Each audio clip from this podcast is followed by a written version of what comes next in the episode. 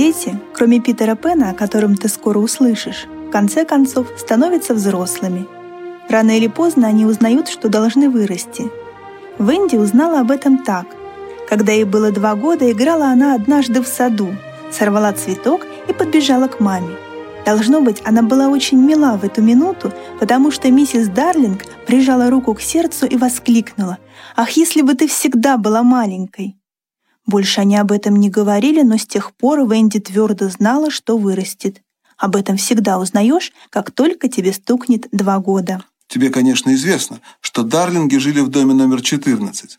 До появления Венди главной в семье была мама, очаровательная женщина с романтическим воображением, походившим на маленькие шкатулки, которые привозят из далеких восточных стран. Откроешь одну, а в ней другая поменьше, а в той еще одна, и так без конца а в уголке ее прекрасного насмешливого рта прятался поцелуй, который Венди никак не удавалось поймать. Как она ни старалась, он все ускользал от нее. Казалось бы, вот он притаился в правом уголке рта, а попробуй поймай. Отец Венди, мистер Дарлинг, был очень умный и все понимал про акции и облигации. По-настоящему, конечно, в них никто ничего не понимает, но он рассуждал о них с таким ученым видом, что ни одна женщина не могла отказать ему в уважении. Первой в семье появилась Венди, потом Джон, а потом Майкл. Недели две после появления Венди было неясно, смогут ли Дарлинги оставить ее в семье, ведь прокормить лишний род не так-то просто. Мистер Дарлинг, безусловно, гордился Венди, но он был прежде всего человеком чести. И вот, присев на краешек кровати миссис Дарлинг и взяв ее за руку, он занялся подсчетами, в то время как она смотрела на него с мольбой в глазах. «Пожалуйста, не прерывай меня», – просил он. «Значит так. Один фунт 17 шиллингов дома и два шиллинга 6 пенсов на службе. Я могу отказаться от кофе на службе, скажем, 10 шиллингов долой. Получается 2 фунта 9 шиллингов 6 пенсов. Да у тебя 18 шиллингов и 3 пенса. Итого 3 фунта 7 шиллингов 9 пенсов. На книжке у меня 5 фунтов. Итого 8 фунтов 7 шиллингов. Кто это там ходит? 8, 7, 9. Не мешай мне, милая. Да еще фунт ты одолжила соседу. Молчи, дорогая. Значит, еще фунт и дорогая в уме. Ну вот и все. Как ты думаешь, сможем ли мы прожить год на 9 фунтов 7 шиллингов и 9 пенсов в неделю? «Ну, конечно, сможем, Джош!» — воскликнула она. Сказать по правде, она просто готова была на все ради Венди. Такое же волнение царило в доме и по поводу Джона, а Майклу пришлось совсем туго. Но и он был в конце концов принят в семью. И вскоре всех троих можно было видеть на улице. Они чинно шли редком в детский сад в сопровождении своей няньки. В няньке Дарлинги взяли собаку ньюфаундлендской породы по кличке Нена. Порой в детской устраивались танцы. Какое это было веселье, как все прыгали, кричали, плясали. Но больше всех веселилась миссис Дарлинг. Она так кружилась в танце, что виден был лишь поцелуй, притаившийся в уголке ее рта. Будь ты попроворней, может быть, ты и сумел бы его схватить. Словом, не было на свете другой такой веселой и счастливой семьи, пока в доме не появился Питер Пен. Впервые миссис Дарлинг узнала о нем, когда стала однажды наводить порядок в мыслях своих детей. По вечерам, когда дети засыпают, матери начинают наводить порядок в их мыслях, раскладывая по местам все, что накопилось у них в головах за целый день. Если бы ты как-нибудь не сразу заснул, только у тебя все равно это не выйдет, ты бы увидел, как мама разбирает твои мысли. Это очень интересно. Похоже, будто она прибирает в комоде, вот она берет что-то в руки, удивляется, как тебе попала эта мысль, другую прижимает к щеке и гладит, будто котенка, а третью торопливо убирает с глаз долой. А утром, когда ты проснешься, все шалости и дерзости, с которыми ты заснул, будут свернуты и спрятаны на дне ящика, а сверху будут разложены твои самые лучшие мысли. А видел ты когда-нибудь карту собственных мыслей? Сделать такую карту нелегко, ведь у тебя в голове все перепутано. Чего там только нет. Какие-то зигзаги, вроде твоей температуры, вычерченной на листе бумаги. Может быть, это дороги на остров? На каком острове? И ты еще спрашиваешь. На острове небывалом, конечно. Ведь мыслями ты почти всегда на этом острове. Все там ярко и удивительно. И коралловые рифы, и быстроходный брик, ставший на якорь в заливе, и дикари, и пещера с бьющим из-под земли источником, и принц с шестью старшими братьями, и ветхая хижина. Конечно, остров небывалый, у каждого свой. У Джона, например, там была лагуна, над ней летали фламинго. А у Майкла, который был еще очень мал, лагуны летали над фламинго. Джон жил на своем острове в перевернутой лодке, которую он вытащил на песок. Майкл в вигваме, а Венди в домике, искусно сшитом из листьев. Она дружила с волчонком, которого бросили родители. К этим волшебным берегам вечно плывут в своих лодках дети. Там бывали и мы. Нам и сейчас еще слышен порой шум нездешнего прибоя, но ступить на те берега нам больше не дано.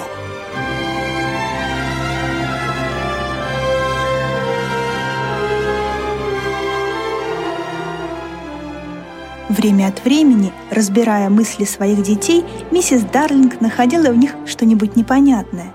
Самым загадочным для нее было слово «Питер». Среди знакомых у Дарлингов не было никакого Питера, и все же он то и дело попадался ей в мыслях у Джона и Майкла. Ну а у Венди в мыслях он занимал главное место. Вглядевшись в это имя, миссис Дарлинг увидела, что буквы в нем крупнее, чем в других словах, и выглядит оно как-то дерзко. «Да, он очень любит дерзить», — подтвердила со вздохом Венди, когда миссис Дарлинг расспросил ее. «Но кто же он, доченька?» «Питер Пен, ты ведь его знаешь, мама». Миссис Дарлинг его не знала, но, задумавшись о своем детстве, припомнила какого-то Питера Пена, который, по слухам, жил у фей. О нем рассказывали всякие чудеса. «Припоминаю что-то, только он уже, конечно, вырос», — сказала она Венди. «А вот и нет», — уверенно ответила Венди. «Он ростом точь-в-точь, точь, как я». Она хотела сказать, что он не старше ее.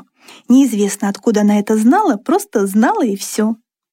Однажды утром Венди, как ни в чем не бывало, сообщила матери удивительную новость. Видишь ли, миссис Дарлинг нашла на полу в детской какие-то листья, которых там, конечно, не было, когда дети ложились спать.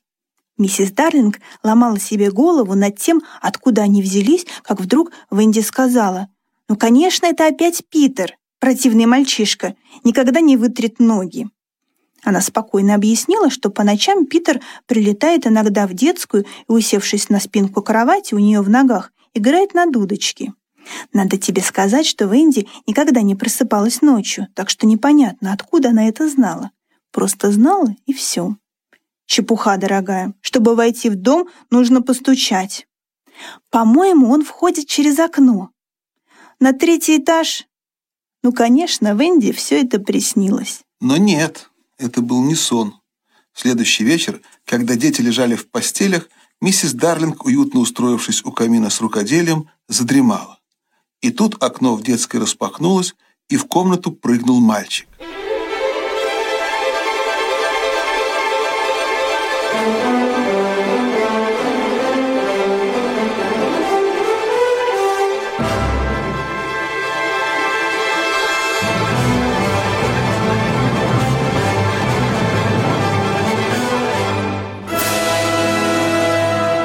Вместе с ним влетел какой-то странный огонек, не больше твоего кулака.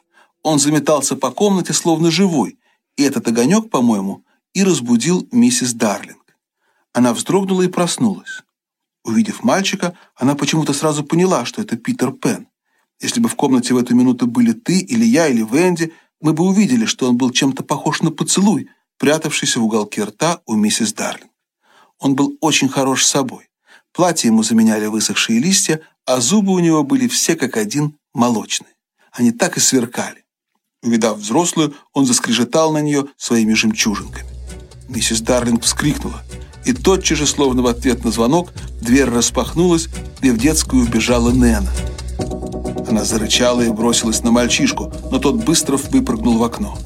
Сам-то он ускользнул от Нениных зубов, но тень его не успел. Окно захлопнулось, и тень осталась в комнате. Можешь не сомневаться, миссис Дарлинг оглядела ее со всех сторон, но тень оказалась самой обыкновенной. Миссис Дарлинг решила свернуть ее и спрятать в комод. Пусть полежит там, пока не наступит удобный момент рассказать обо всем мистеру Дарлингу. Ах, лучше бы она этого не делала. Все это случилось в пятницу. Ну, конечно, это была пятница. Недаром ее называют трудным днем. Начался он обыкновенно, совсем как сотни других вечеров. Мистер и миссис Дарлинг собирались в гости в дом номер 27. Войдя в детскую, миссис Дарлинг застала Венди, Джона и Майкла за веселой игрой. Но тут в комнату, как ураган, ворвался мистер Дарлинг. Правда, у него были на то серьезные причины. Он переодевался, чтобы идти в гости, и все было хорошо, пока дело не дошло до галстука. Ты, конечно, можешь мне не поверить, но этот человек, который так хорошо разбирался в акциях и облигациях, был не в ладах собственным галстуком. Иногда галстук поддавался ему без всякой борьбы, но бывали случаи, когда мистер Дарлинг терпел решительное поражение. «Что случилось, папочка, милый?» «Случилось?» — закричал он не своим голосом. «Этот галстук, он не желает завязываться». В его голосе зазвучала опасная ирония — Завязываться-то он завязывался, но только не на моей шее. Где угодно, только не на шее. На столбике от кровати, пожалуйста, хоть двадцать раз. Но на моей шее ни за что. Не желает, и все тут. «Да я попробую, милый», — сказала миссис Дарлинг. «Ведь он для того сюда и пришел». И легкими прохладными пальцами она в один миг завязала ему галстук. Другой бы мужчина рассердился, увидев, как спокойно она все сделала, но мистер Дарлинг был выше этого. Он небрежно поблагодарил ее и тут же забыл свой гнев. Не прошло и минуты, как он уже танцевал по комнате с Майклом на плечах. Перед уходом миссис Дарлинг подошла к кроваткам и поцеловала детей. Маленький Майкл крепко обнял ее. «Мама», — сказал он, — «я так тебе рад». Это были последние слова — которые миссис Дарлинг услышала от него перед долгой разлукой. Дом номер 27 был совсем недалеко, но в тот день выпал снег, и мистер и миссис Дарлинг шли осторожно, чтобы не испачкать обувь. На улице кроме них никого не было, и все звезды внимательно следили за ними. Как только дверь дома номер 27 захлопнулась, на небе поднялось волнение, и самая крошечная звездочка из Млечного Пути пропищала. «Питер, давай!»